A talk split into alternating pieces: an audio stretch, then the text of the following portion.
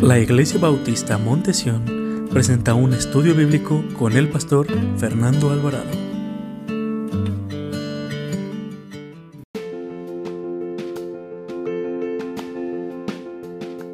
El poder del carácter cristiano, parte 1. Esta tarde quiero traerles rápidamente el poder, pero ¿cuál poder ahora? El poder del carácter del verdadero cristiano. Y vamos a dividir en dos partes. Esta semana estaré enseñándoles solamente del capítulo, eh, capítulo 6, versículo del 1 al 5, que son los que leyó el hermano, la primera parte y lo demás de las bienaventuranzas la siguiente semana, porque quiero que cada bienaventuranza la entiendamos, mis hermanos, porque es un mensaje precioso. Se lo quiero volver a leer, hermanos, y quiero que ponga atención la, la, el primer versículo, hermanos. Dice, viendo la multitud, subió al monte y sentándose, vinieron a él sus discípulos. Versículo 2, y ahí me voy a quedar. Y abriendo su boca les enseñaba diciendo, ¿qué es lo que les enseñaba? Las bienaventuranzas. Las bienaventuranzas es, significa alegraos, contentos, gozaos, por lo que el Señor dice, bienaventurados los pobres, bienaventurados los que lloran, bienaventurados los misericordiosos, bienaventurados pacificadores. Pero toda esta palabra bienaventuranza tiene algo poderoso, mis amados hermanos, que debemos de eh, nosotros reflexionar esta tarde cada uno de nosotros. Eh, este mensaje del Sermón del Monte, también conocido por las bienaventuranzas, es uno de los sermones más famosos de todos los tiempos ya que fue predicado no por un pastor en la actualidad de mucho renombre, reconocimiento, no un Charles Spurgeon, no aquel predicador que le llamaban el príncipe de los pastores, sino por el mismo Señor Jesucristo. Y no fue predicado en una mega iglesia, en una iglesia de asientos lujosos, con los mejores servicios. Fue predicado en dónde, hermanos? En una montaña. Y vemos que el Señor Jesucristo, hermanos, predica este mensaje tan precioso como lo que conocemos como el Sermón de Monte o las Bienaventuranzas, es enseñado por el Señor Jesucristo. Miles de personas a través de la historia, a través del mundo y las iglesias alrededor del mundo, diferentes predicadores, diferentes tiempos han predicado o enseñado acerca de las bienaventuranzas, de este mensaje tan precioso que más de dos mil años Cristo Jesús predicó. Y estas enseñanzas, hermanos, nos enseñan con los que formamos parte del reino de Dios, que nos, somos hijos de Dios, somos llamados hijos de Dios, nos enseñan a cómo vivir una manera que agrada a Dios, una manera como nos enseña la palabra del Señor. Cada cristiano que estamos aquí, si usted ha puesto su confianza y su esperanza en Jesucristo, Dios espera que lleve una vida diferente, apartada del mal, una vida conforme al corazón de Dios, una vida que agrade al Señor. Y el Señor aquí nos da unas directrices de cómo debe vivir un cristiano verdadero, el carácter de un cristiano. Aquí muestra cómo debe ser el carácter de un, cristiano. Se nos dice, mis amados hermanos, que en el libro de los Hechos, un hombre llamado Saulo, de, originario de Tarso, se nos dice que cuando tuvo un encuentro con Jesucristo, mis amados hermanos, que era fariseo de fariseos, dice la Biblia, mis amados hermanos, que cuando él tuvo ese encuentro con Cristo, dice que cayó y que fue rodeado por un esplendor, ¿no, mis hermanos? Y que dicen desde ese momento la vida del apóstol Pablo, hermanos, ya no fue igual. Cambió totalmente la vida del apóstol Pablo. Dice la Biblia que todo lo que tenía por conocimiento lo echó por basura. Ya eso no servía. Ahora tenía un nuevo carácter. No le estoy hablando del carácter, mi hermano, de ser un enojón, de ser una persona callada, de ser una, una, persona alegre o muy tímida. De ese carácter no me estoy refiriendo. Me estoy refiriendo al carácter que tenía Jesucristo, el carácter que tenía el apóstol San Pablo y el carácter que tenía un hombre llamado Job. ¿Lo recuerdan, hermanos? Que dice la Biblia de eh, Dios acerca de Job, que era un hombre temeroso de Dios, hermanos, ¿no? ¿Y qué? Apartado del mal. El carácter, hermano, nos va a enseñar a enfrentar las diferentes dificultades de la vida como lo vivió el apóstol Pablo y como lo vivió Job, hermanos. Job, un hombre temoroso y recto delante de Dios, hermanos, vivió una vida agradable al Señor, hermanos. Aunque sus hijos estaban totalmente perdidos, él vivía una vida que, que era conforme al corazón de Dios. No importaba las circunstancias que le venían a sus vidas, Job sabía comportarse porque tenía carácter y convicción, hermanos. Vemos a través de la historia del libro de Job, hermanos, que cuando le vinieron diferentes, que le vino la enfermedad, que perdió todo, murieron sus hijos, aún su esposa le dijo, todavía retienes tu integridad, muérete, dice la Biblia, y reniega de tu Dios. Job, hermanos, se mantuvo en los momentos de dificultad. Ese es el carácter del cristiano, hermanos.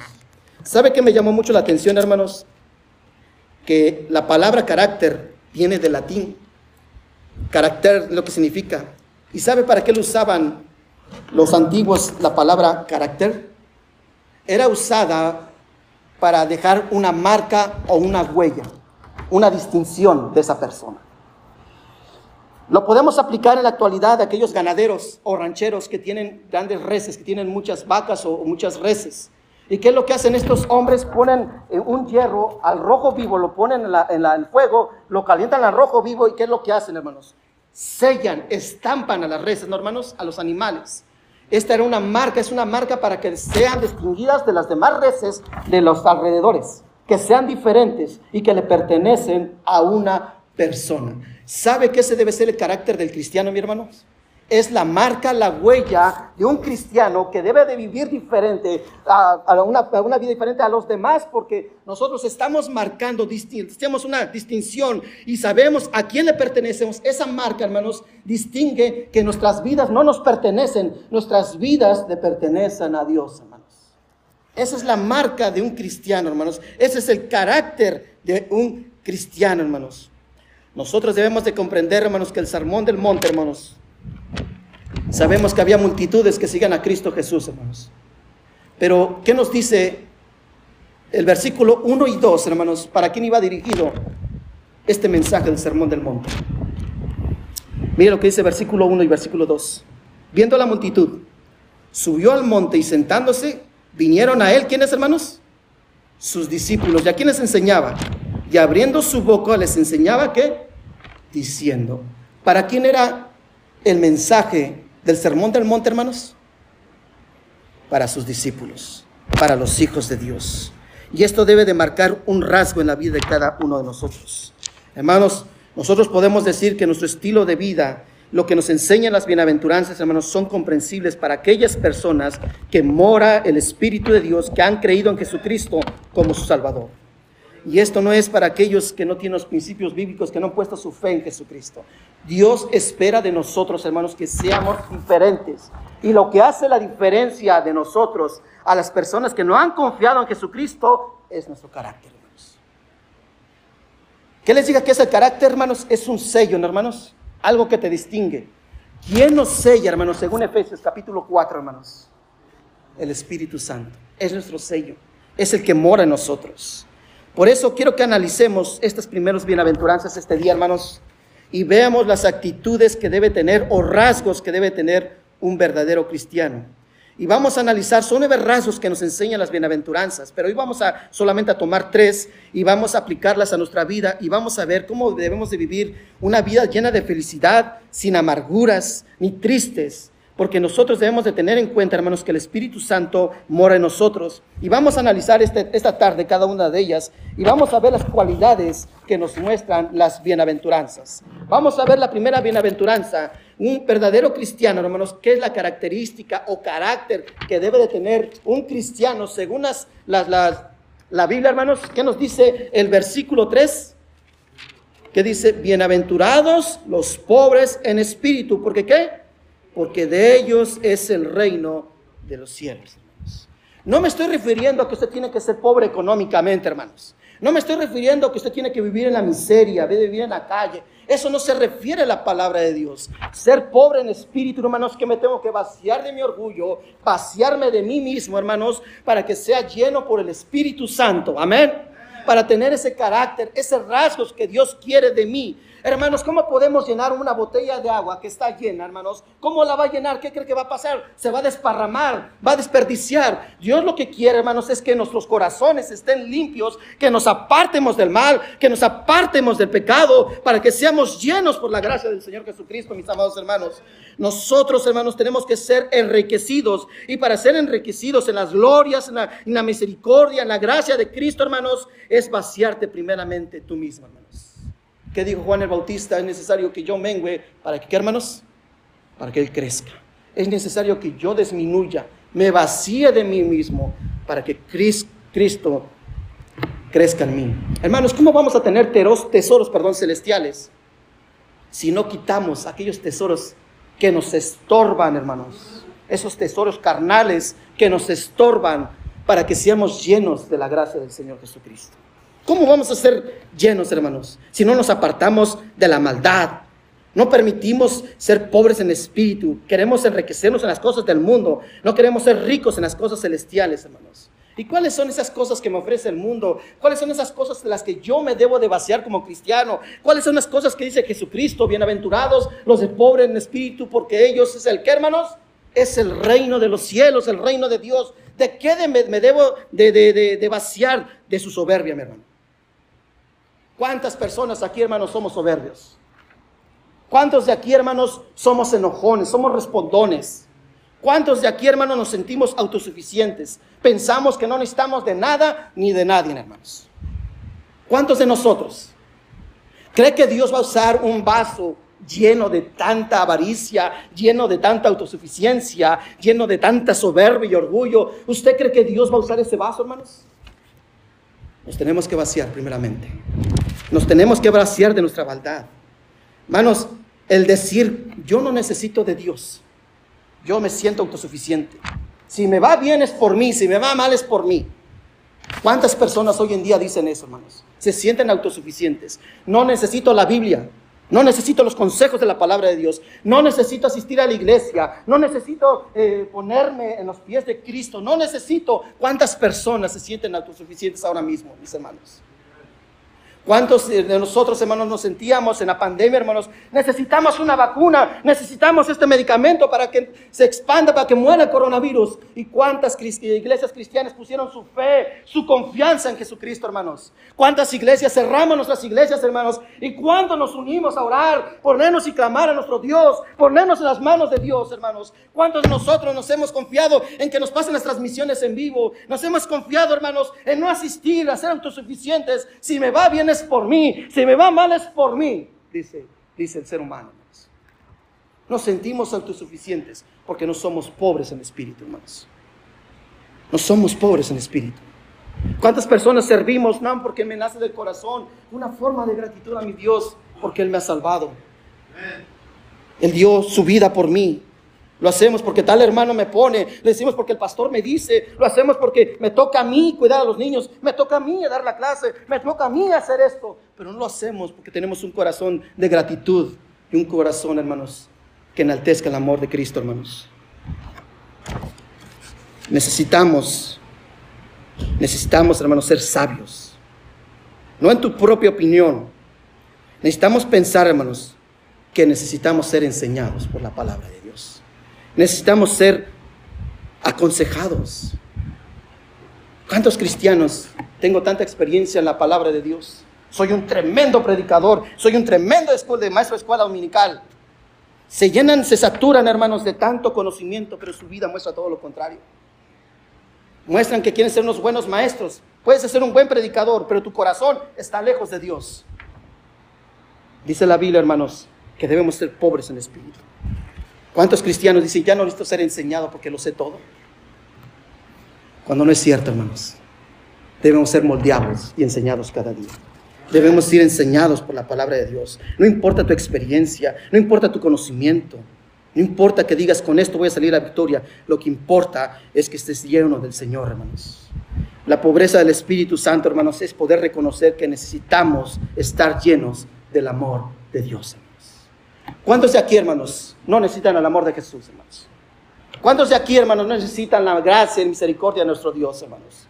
¿Cuántos de aquí, tal vez usted, hermana, tal vez usted, persona que nos está visitando, usted, hermano o, amigo que nos está acompañando, cuántos de usted han recibido excepciones por parte de un ser querido y se ha sentido vacío, se ha sentido solo? No necesita del amor de Cristo, no necesitas en esos momentos de dificultad, en esos momentos de angustia, en esos momentos de aflicción, que es lo que más necesitas, un abrazo, palabras de consolación, palabras de adiós, de amor, perdón. ¿Y dónde vas a encontrar eso? En Cristo Jesús. Venid a mí, dice todos los que estéis eh, ah, cansados y trabajados, ¿no dice la palabra de Dios?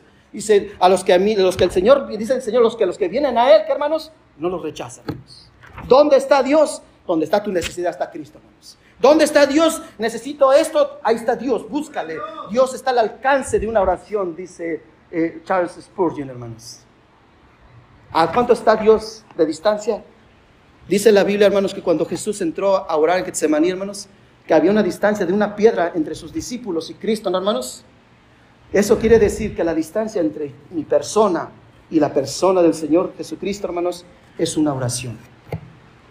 ¿Oró usted esta tarde? ¿Pidió la dirección de Cristo? ¿Se está vaciando de usted mismo? Al venir a esta iglesia, al venir al transcurso en lo que oramos, le pediste al Señor, Señor, vacíame. Porque ya no me hablas, Dios. ¿Qué será tanto mi orgullo? ¿Será tanto mi soberbia que ya los mensajes ya no me entran? ¿Qué será tanto mi pecado que me enojo, lo que se predica, me enojo con lo que dice la palabra de Dios? ¿Qué será, Señor? ¿Qué necesitaré de vaciarme, Señor, para que sea lleno de tu gracia, lleno de tu amor? Hermanos, necesitamos reconocer que necesitamos ser llenos no solamente del amor de Cristo, sino también de la sabiduría de Dios, hermanos. Necesitamos reconocer que debemos ser llenos de Dios. Un hombre o una mujer, hermanos, que es pobre en espíritu, hermanos, es una persona que es, es humilde, hermanos, y se deja enseñar. Un pobre de espíritu puede ser guiado por la persona del Señor Jesucristo. Una persona, un hombre, una mujer que es pobre en espíritu puede ser aconsejado. Un hombre que es pobre eh, en espíritu o una mujer que es pobre en espíritu puede estar llena de las ricas bendiciones de nuestro Dios. ¿Cuántos no quieren las bendiciones de Dios? ¿Te has preguntado por qué Dios a mí no me bendice? ¿Por qué Dios bendice a aquellos a mí no? ¿Por qué Dios solamente veo que derrama su gracia a aquellos? ¿Sabe por qué, mis hermanos? Porque nuestra soberbia no nos deja ver más allá. Somos soberbios, somos orgullosos. Primero yo, mi autosuficiencia. No necesito ser enseñado. No necesito que, eh, que, Él me enseñe. Yo conozco más que Él de la Biblia. Yo necesito que Él me aconseje. Yo tengo más, más ejemplos, yo tengo más experiencia de vida que aquella persona. Eso no es un pobre espíritu, hermanos. Debemos de vaciarnos de nosotros mismos. Entonces, número uno, un verdadero cristiano, el poder del carácter de un verdadero cristiano es que es pobre en espíritu. Número dos, un cristiano verdadero, mis hermanos, es alguien que llora. Nos vamos a mantener en, Mateo 5, hermanos. Versículo 4. Bienaventurados los que lloran, porque ellos, ¿qué hermanos? Recibirán consolación. ¿Por qué un cristiano debe de llorar, mis hermanos? ¿Por qué dice el Señor, bienaventurados los que lloran?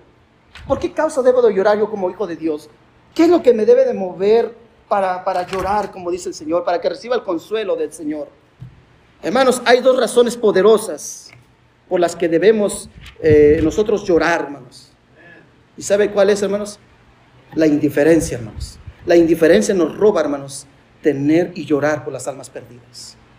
Somos indiferentes a las almas perdidas, hermanos. Somos indiferentes a nuestra familia que no conoce de Dios, hermanos. Somos indiferentes a nuestros hermanos o amigos que algún día estuvieron aquí en la iglesia, caminaron con Dios y ahora se alejaron de los caminos de Jesucristo, hermanos. Somos indiferentes porque ya no vemos a aquella hermana o aquel hermano que no viene a la iglesia y no somos por orar por ellos. En lugar de preocuparnos qué fue lo que pasó, preocúpate por su alma, preocúpate por su vida. ¿Cuántos de nosotros, hermanos, debíamos derramar una lágrima por tu hijo que no es salvo, por tu hija que no es salva, por tu hijo, por tu cuñado que se ha alejado, por tu nuera que no quiere nada de las cosas de Dios? ¿Cuántos debemos derramar nuestras almas, derramar nuestras lágrimas delante de Jesucristo, hermanos? Para ser consolados por Él. Y somos indiferentes, mis hermanos. Somos indiferentes, hermanos. ¿Qué cosas, hermanos, en tu vida provoca lloro? ¿Qué hay, hermano? ¿Será algo material? ¿Qué es lo que te provoca llorar a ti? La segunda razón que nos debe de provocar lloro, no ser indiferentes con las personas que se han alejado o no conocen a Dios. ¿Sabe qué es la segunda razón? Y bien importante también, nuestro pecado, mis hermanos. Cuando pecamos contra Dios, hermanos, nos debe hacer llorar, hermanos. Le he fallado a mi Señor. No podemos vivir tranquilos sin ir a arreglar las cuentas con el Señor, hermanos como dice el Salmo 51, cuando David fue confrontado por su pecado con Betsabé, hermanos, que dijo el hijo Natán, tú eres aquel que pecó contra Dios. ¿Y qué hizo David, hermanos? Contra ti, contra ti solo he pecado. Devuélveme el gozo, dice, dice el salmista, hermanos. Devuélveme el gozo. Señor, no estoy tranquilo. No puedo ir a cama, a mi cama a dormir si no arreglo las cosas contigo, Dios. ¿Cuántos de nosotros, hermanos, pecamos y no pedimos perdón? Somos indiferentes. Mentimos en los trabajos, mentimos a nuestros hogares, mentimos al gobierno, hacemos cosas que no agradan al Señor. ¿Y cuántos de nosotros, mis amados hermanos, en lugar de arreglar las cosas, lo vamos dejando? ¿No cree que es una causa también importante por la cual debemos de llorar, hermanos? La indiferencia por aquellos que no conocen a Cristo. La, indiferencia de que no me arrepiento, hermanos, de mi pecado. Lo que le he hecho a la familia. Lo que ha causado el de la decisión que he tomado. Cuánto ha dañado a la familia. Un verdadero cristiano, hermanos, tiene una tristeza sincera y verdadera por su pecado. ¿Sabe por qué? Porque le duele haberle fallado a su Señor, hermanos. ¿Cuándo fue la última vez que usted lloró, hermanos, y vino al altar y le dijo al Señor, perdóname, Señor? Yo pequé contra ti. Yo pequé, Señor. Aunque mi familia no se dio cuenta, tú conoces mi corazón y conoces mi vida. Dice la Biblia que Jesús tiene unos ojos de fuego, hermanos, que son tan profundos la mirada del Señor, hermanos, que mira lo que el ser humano no puede mirar, hermanos. Dios mira lo que el hombre no mira. Él conoce lo que hay dentro de tu vida. ¿Cuándo viniste, mi hermano, aquí al Señor? ¿O cuando leyendo la palabra te pusiste a llorar, Señor? Mira, qué lindo eres, Dios. Mira cuántas veces te falló tu pueblo, mira cuántas veces renegó tu pueblo, mira cuántas veces se fueron otros dioses. Mira, Señor, lo que hizo David, que era un hombre conforme al corazón de Dios, pero míralo, él se arrepintió y vino arrepentido delante de ti. ¿Cuántas veces ha llorado usted, hermanos, por la palabra del Señor? ¿Cuántas veces usted, hermanos, se ha arrepentido de un pecado, le ha pedido perdón a Dios y se ha ido a reconciliar con aquella persona que ha faltado? ¿No le ha pasado, hermanos, cuando sus hijos cometen un error, cometen una falta? Que le dicen, perdóname, mami, ya no lo vuelvo a hacer, perdóname, papi, ya no lo vuelvo a hacer. Hasta se agarran sus lágrimas, ¿cómo se le ven, hermanos? ¿Cuándo ha sido la última vez que usted lloró así, mi hermano? ¿Cuándo fue la última vez que usted lloró delante de Cristo? que le digamos, Señor, te he fallado. Si hay algo que le causa amargura, hermanos, al cristiano, ¿sabe cuál es, hermanos? Sus hechos, el no arrepentirse, sin saber que Dios es el que mora en su vida. No lo podemos negar, hermanos, que Dios conoce todo lo que hay en nosotros. Ponga un espacio ahí, hermanos, y vaya conmigo al Evangelio de Lucas, capítulo 61. Vamos a rezar a Mateo, hermanos. Lucas, capítulo 22.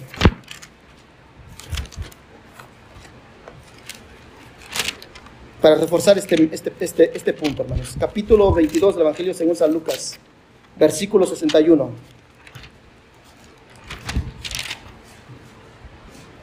Lucas capítulo 22, versículo 61. ¿Están ahí? Miren lo que dice la palabra de Dios, hermanos. Dice, entonces, vuelto al Pedro, miró, perdón, entonces, vuelto al Señor, miró a Pedro, y Pedro se acordó de la palabra de qué, hermanos? Del Señor que le había dicho, antes que cante el gallo, me negarás tres veces. Versículo 62. Y Pedro saliendo fuera, ¿qué hizo Pedro, hermanos? ¿Por qué lloró amargamente Pedro, hermanos? ¿Qué dijo Pedro, hermanos? Que, que él daría la vida por su Señor, hermanos. ¿Y qué le dijo Cristo, hermanos, el Señor Jesucristo? Antes que cante el gallo, tú me negarás. Y que dice la Biblia, hermanos, que lo negó. Y no solamente lo negó, lo maldijo, hermanos. Y cuando Cristo, hermanos, volteó su mirada, que cantó el gallo, Cristo volteó la mirada a Pedro, hermanos. Y que dice la Biblia, hermanos, que cuando miró Pedro la cara del Señor, ¿qué hizo Pedro, hermanos? Lloró amargamente. ¿Cuándo has llorado así, mi hermano? Señor, he pecado contra ti. Te he defraudado, Dios. He hecho las cosas que me has pedido que no hagas que no haga, Señor. He hecho todo lo contrario. Me dice que lea la Biblia, no la leo. Me dice que le predica a aquel y no le he predicado. He sido indiferente, Señor. Y tú me has pedido que sea un ejemplo para mi familia y soy indiferente, Señor. Respondo de una manera incorrecta. Y es aquí donde nos lleva al tercer punto, mis hermanos. Y aquí me voy a detener rápidamente, hermanos. ¿Qué carácter, qué rasgo ve sus hijos? ¿Qué carácter ve su familia? ¿Qué carácter ven aquellos que no conocen a Dios, hermanos, en usted? ¿Cómo reacciona en los momentos de dificultad? ¿Cuál es su reacción? ¿Cómo reacciona usted? ¿Cómo reacciona aquella persona que le habla mal o aquella cajera que le avienta las cosas? ¿Cómo reacciona usted, mi hermano? ¿Cómo reacciona aquella persona que le está molesta y molesta y molesta? ¿Cuál es su reacción de usted? ¿Cómo lo ven las demás personas cuando usted reacciona de una manera que no agrada a Dios? ¿Cómo reaccionan sus hijos, mi hermano, cuando usted le sirve el plato, hermana, a su esposo y se lo avienta? Le avienta las tortillas. ¿Cómo reacciona usted, hermano, de cómo le habla a su mujer con malas palabras, maldiciéndola? ¿Cómo reacciona, hermano? ¿Qué rasgo le está enseñando a sus hijos? ¿Qué, ¿Qué legado está dejando? ¿Qué huella está dejando usted a los que no conocen de Dios? ¿Sabe por qué muchas veces nuestra familia no quiere saber de Cristo, hermanos? Porque somos hipócritas, hermanos. Porque aquí demostramos que somos de una manera, pero allá somos diferentes, mis amados hermanos. Allá, mira, aquí mi mami hasta le agarra la mano a mi papi y allá hasta se la quiere arrancar de que no quiere que la agarre. Mira, aquí mi papi, aquí abraza a mi mamá. Y en la cantina anda abrazando a muchas mujeres. ¿Cómo ven que reaccionan, hermanos? Mira, aquí mi mami no dice ninguna mala palabra, pero ella es de ver hasta serpientes, no sé qué tantas cosas le salen por la boca. ¿Qué rasgos estamos dejando, hermanos? ¿Tenemos, hermanos, un arrepentimiento verdadero? ¿No dice la Biblia que debemos dar frutos de arrepentimiento? ¿Cuáles son, hermanos, los frutos de arrepentimiento que estamos llevando? Y esto me lleva al tercer punto, hermanos. Vaya conmigo otra vez a Mateo versículo 5. Y aquí se me voy a detener un poquito, hermanos. Mateo capítulo 5, versículo 5. ¿Están ahí? ¿Qué dice la Biblia, hermanos? Bienaventurados los que, hermanos? Porque ellos recibirán la tierra. ¿Por qué? Por heredad. Quiero hacer una pregunta, mi hermano. ¿Usted es una persona mansa? ¿Con macedumbre? Es una persona, ¿no es uno, es uno de los rasgos o frutos del Espíritu Santo, mis hermanos? La macedumbre. ¿Usted es una persona moldeable, una persona con macedumbre, hermanos? ¿Es una persona mansa usted? ¿O es una persona iracunda que pierde el control fácilmente? ¿O es una persona que rápidamente se alternaría y responde a la situación como le están preguntando, como le están hablando? ¿Es una persona que esté con macedumbre? ¿Qué tipo de persona es usted? ¿Qué rasgo o carácter tiene usted? Porque sabe que el, ser manso, hermanos, es una característica, no es una debilidad. Muchos malentienden, hermanos, que la palabra manso es menso. Y no es así. La palabra manso, hermanos, es una cualidad, un carácter que nos va a beneficiar y nos va a sacar de muchos problemas. ¿Cuántas personas dicen, serás tú manso, pero yo no soy menso? Y empiezan a, discutir. ¿A qué arreglan, hermanos? ¿A dónde llegan? ¿Es usted una persona mansa? ¿Que no responde, que no es altanera, que no es soberbia? ¿Sabe que una persona que, es iracunda, hermanos, rápidamente pierde el control de su carácter? ¿Cuántas personas por su ira, hermanos, no han matado personas? O no han hecho cosas que después se arrepienten. Hermanos, una persona macedumbre es una persona, hermanos, que tiene, que tiene el poder del Espíritu Santo, que tiene el control del Espíritu de Dios. Y el Espíritu de Dios, hermanos, controla nuestro carácter y cómo debemos de actuar delante de ellas. Quiero hacerle una pregunta. ¿Usted es un hijo de Dios? ¿Usted ha creído en Cristo como su Salvador? ¿Sabe que el Espíritu Santo mora en usted, hermano?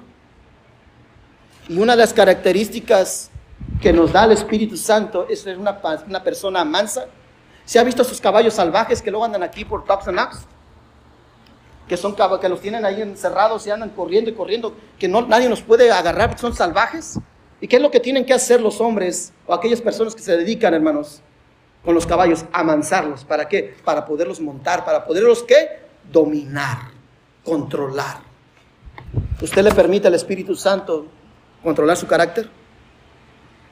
¿Sabe que nosotros tenemos la, capacidad, hermanos, de humillar a la gente? Tenemos la capacidad de responder eh, con, un coraje, hermanos, con ira. ¿Sabe que nuestro mal carácter nos lleva a pelear, hermanos? ¿Si ha visto, mis amados hermanos, la violencia que hay en las calles? Antes uno pegaba tantito con el bumper de los carros y quizá bajar, estás bien, no pasa nada. Ya después que se aseguraban que la persona con la que te habías, eh, habías chocado, habías golpeado tu carro, ya empezabas a tomar los, la, información de la aseguranza y todo lo que tú necesitas, ¿no, hermano? Ahora no, te bajas y cae, cae, casi está con el martillo, hermanos, para querer romperle la cabeza. Eso no quiere Dios, mi hermano. ¿O cuántos de nosotros por nuestro mal carácter, hermanos, nos dicen una cosa, hermanos, y rápidamente, hermanos, nos dejamos, eh, nos lo dejamos dominar por nuestra ira, hermanos, y decimos cosas y muchas veces son, son infundadas por nuestro mal carácter. Yo ya lo conozco, ya sé cómo es, y ahí vas, hermano. Eso es lo que quiere el Espíritu Santo, hermanos. ¿Cómo reaccionas tú? ¿De qué manera sometes a tu soberbia? ¿De qué manera sometes a tu ira? La macedumbre, hermanos, no es una señal de debilidad, hermanos, sino todo lo contrario.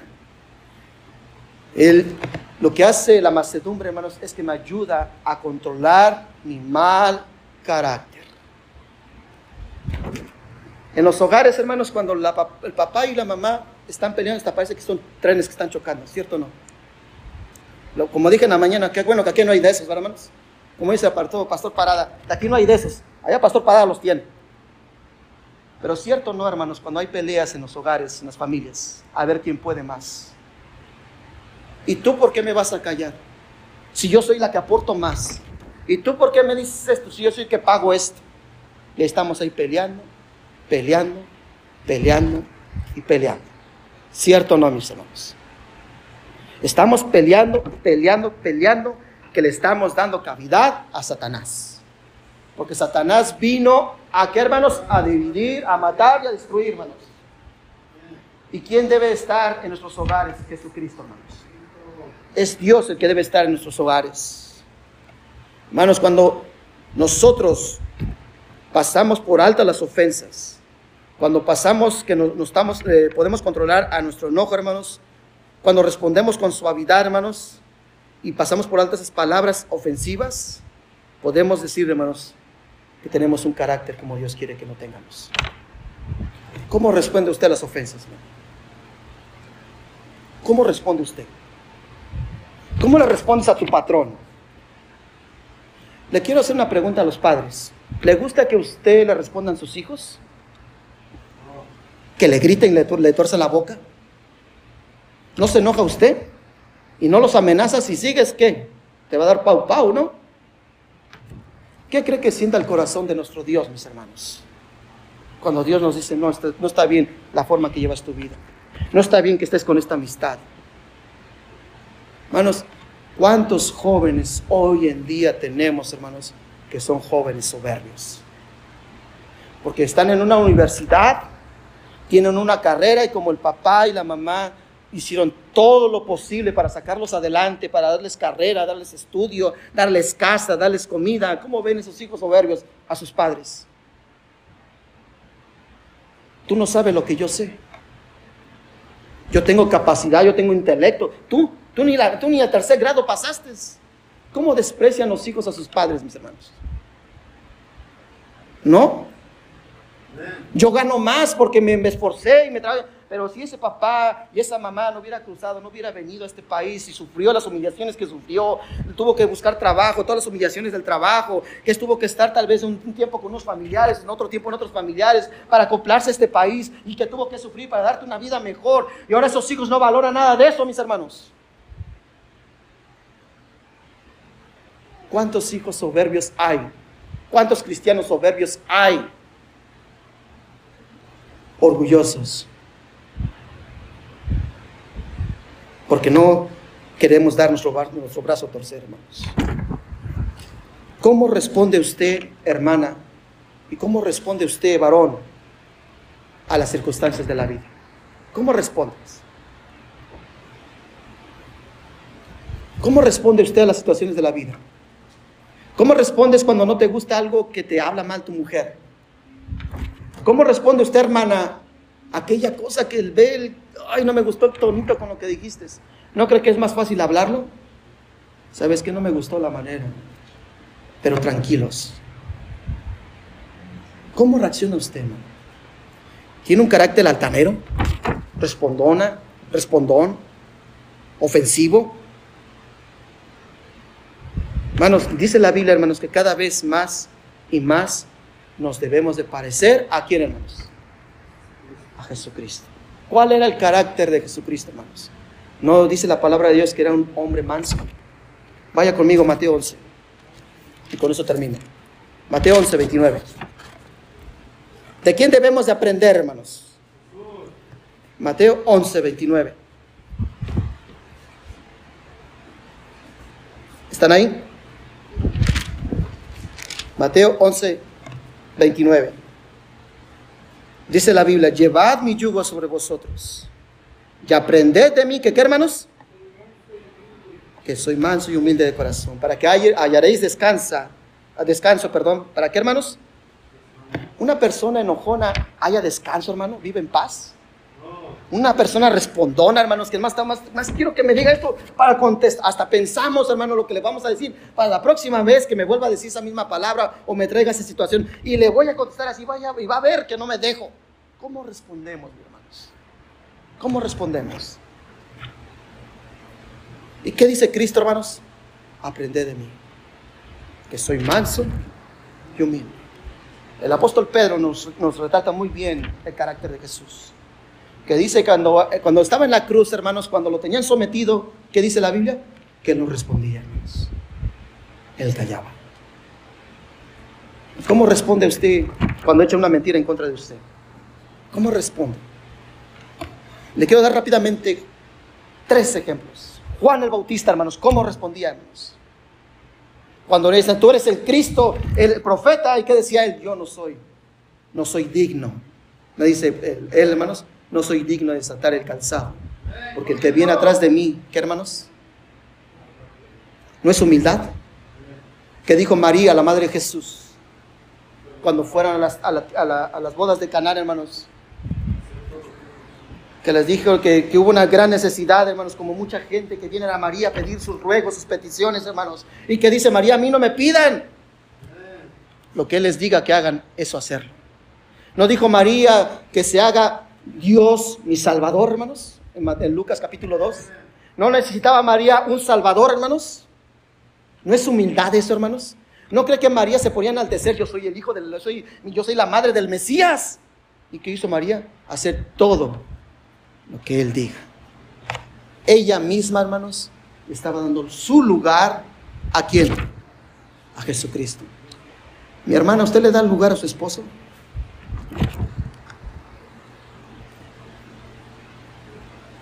Qué silencio, hermanos.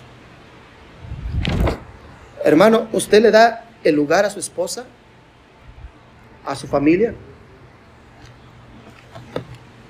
También tenemos el ejemplo del apóstol San Pablo. Nadie como el apóstol Pablo, hermanos, que fundó iglesias. Nadie como Pablo, que escribió la mayor parte del Nuevo Testamento, hermanos. Que fue usado, un hombre usado por Dios, hermanos. ¿Y qué dijo Pablo? Soy el más pequeño de todos siendo que era uno grande, hermanos. Un predicador grande. ¿No es manso y humilde eso, hermanos? Hermanos, ¿cómo podemos tener características en nuestra vida si no nos sometemos a Dios, hermanos? Solamente estas cualidades podemos tenerlas si tenemos a Cristo en nuestro corazón, si permitimos que Él transforme nuestra vida por medio de su palabra y por medio de su poder. Si usted no ha entregado su vida a Jesucristo, estas palabras han sido para los cristianos. Pero tal vez usted se ha identificado con uno de los puntos que a lo mejor hay conflictos en sus hogares. Hay conflictos con los hijos, que son, son rebeldes, respondones, que no le, le faltan al respeto. Tal vez hay problemas en su matrimonio y usted hay un choque de trenes y que ella no se deja y usted no se deja y están ahí peleando, siempre allá en discordia los hogares. ¿No cree que necesitamos a Jesucristo para que Él restaure todas las cosas de nuestro hogar, hermanos? ¿No cree que necesitamos las sagradas escrituras? ¿No cree que es momento de decir, ya no necesito de Cristo, no necesito de Dios, no necesito de la iglesia, no necesito de las Sagradas Escrituras? Y diga, ahora sí necesito de Dios, es el momento de rendirme a Dios. Vendré y buscaré a Cristo, es momento, no le doblega, no le hace llorar ese hijo rebelde, esa hija rebelde, esa, esa alma perdida que tal vez usted está orando por ella, por él, y usted está viendo cómo está ahogado en los vicios, en el alcoholismo, en las drogas, y usted le parte el corazón, y usted quiere que Dios haga algo en su vida. ¿No le ha sacado una lágrima así, mi hermanos? Es indiferente. Es indiferente al pecado que está cometido y en lugar de arrepentirse, no lo ha entregado a Cristo. Es pobre en espíritu. Ha llorado para que el Señor lo consuele. Ha sido una persona mansa, no respondona con su mal carácter, con odio, con resentimiento. ¿Cómo ha respondido usted? Tal vez se identifique con estos puntos. La siguiente semana veremos los siguientes puntos de las bienaventuranzas. Que Dios me los bendiga, hermanos. Vamos a orar. Padre Celestial, te damos gracias. Señor, a pesar del calor, Señor, te doy gracias por la vida de mis hermanos, de que estuvieron atentos a recibir tu mensaje. Señor, cuánto nos falta por crecer, Señor. Ser humildes y reconocer que somos pecadores. Que nuestros errores que cometemos, en lugar de, de que nos ayuden a acercarnos a Dios, nos estamos alejando más, Señor. Padre Santo, que nos apartemos del mal. ¿Cuántas veces por nuestra soberbia, nuestro orgullo, nuestra altanería, con la forma que respondemos, cuántas veces nuestra lengua nos ha metido en tantos problemas, nuestro mal carácter, Señor? Porque no somos personas con macedumbre, mansas, que pueden ser guiadas, controladas, para no pecar, Señor. ¿Cuánto ha sido la última vez, Señor, que hemos llorado por un pecado que hemos cometido y no nos hemos arrepentido? ¿Cuándo ha sido la última vez, Señor, que hemos llorado por un alma, un ser querido que ya no quiere nada de ti, Señor?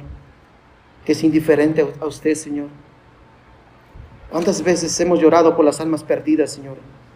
Más de 7 millones de personas han muerto por causa del coronavirus, Señor. ¿Cuántos de nosotros hemos llorado por muchas almas que a lo mejor se fueron sin Cristo, Señor? ¿Cuántas personas han llorado a sus seres queridos y quisieran que les hablaran una palabra de consolación, Señor? Cada vez debemos ser más como tú, Señor Jesús, mansos y humildes de corazón. Que no tengamos cargas, que en lugar de ayudarnos, Señor, llevamos una vida pesada de angustia y dolor. Que dice, llevar mi yugo sobre vosotros y hallaréis descanso. Queremos descanso, pero en usted, Señor ese descanso que solamente Dios nos puede dar la fortaleza y el ánimo para seguir adelante. Si usted, el Señor le habló esta tarde, tal vez no es cristiano, y a lo mejor en su, en su familia, en su, en su núcleo familiar, tiene muchos problemas, situaciones que a lo mejor a usted le es difícil controlar, por ejemplo, como su mal carácter. ¿Cuántas veces su carácter lo ha metido en problemas, ha lastimado hijos, ha lastimado familias, parejas, su matrimonio, a personas que a lo mejor querían conocer a Dios, pero con el mal carácter, el mal ejemplo, el mal rasgo que hemos dejado, no quieren saber nada del Señor. ¿Cuántos de nosotros? ¿Por qué no haces tu mano y dices, yo quiero entregar mi vida a Cristo Jesús esta tarde? ¿Por qué no oras por mí, por favor? Aquí está mi mano alzada, ora por mí, por favor. ¿Hay alguien aquí que no, es, no, ha, no ha creído en Jesús como su Salvador personal? Y que diga, yo no he tenido estos rasgos, yo quiero estos rasgos. Que el Señor dice, bienaventurados los pobres en espíritu. El ser pobre no es ser pobre económicamente, sino vaciarte de ti mismo y dejar que Dios more en tu corazón. ¿Hay alguien aquí que alce su mano? ¿Alguien? Amén, gloria a Dios. ¿Alguien más? O que diga, el Señor me habló de otro modo, por mi carácter. ¿Cuántas veces has llorado por una persona, mi hermano, que está sufriendo por su situación de vida? Su condición de vida, por tus hijos que no quieren nada con Dios, por las personas altaneras, respondonas, que te quejas, te peleas con tu patrón, con tu supervisor. ¿Cuántas personas? Si el Señor te habló, nadie mirando, todos los ojos cerrados, ¿por qué no haces tu mano? Quiero orar por ti. ¿Alguien más? ¿Alguien más? ¿Cómo respondemos, hermanos, a las situaciones de la vida? ¿Cómo respondes tú? Padre Celestial, te damos gracias, Señor. Gracias por la mano que fue alzada, mi Dios. Toca el corazón de ella. Dale fortalecimiento y consolación, Señor. Que tu Espíritu, Señor, more en nosotros, Señor. Y que ya no nos, nos metamos en tantas situaciones tan difíciles que muchas veces nosotros mismos nos las buscamos, Señor. Por nuestra situación en la que estamos viviendo por la situación de querer ser personas que no nos queremos someter a tu voluntad. El decir, ¿por qué me voy a someter a mi esposo? ¿Por qué me voy a someter a tal si no nos queremos someter a Jesucristo? Señores, de ahí empieza todo. Si ninguno de nosotros nos sometemos a ti, Señor, ¿cómo se va a someter la familia, Señor? Padre Celestial, oramos, Señor, para que hagamos las cosas conforme a tu voluntad y que estos rasgos de carácter del poder del carácter de un verdadero cristiano, Señor. Sean rasgos que dejen huella a las personas que amamos y a las personas que no te conocen, Dios. Te damos gracias y pedimos de tu gracia que abunde más y más en la vida de cada uno de nosotros. Bendice a nuestra iglesia, Señor. Gracias, Padre, que a pesar del calor, Señor, tú nos has hecho reflexionar y meditar en tu palabra. Gracias por las personas que fueron invitadas, que no solamente, Señor, alimenten sus cuerpos con la comida que en un momento estaremos satisfaciendo nuestros cuerpos, sino sobre todo el verdadero alimento que alimenta a lo eterno, a lo, que viene de lo eterno, tu palabra, Señor. Gracias te damos, Señor, y bendícenos a cada uno de nosotros, en el nombre de Jesús. Amén.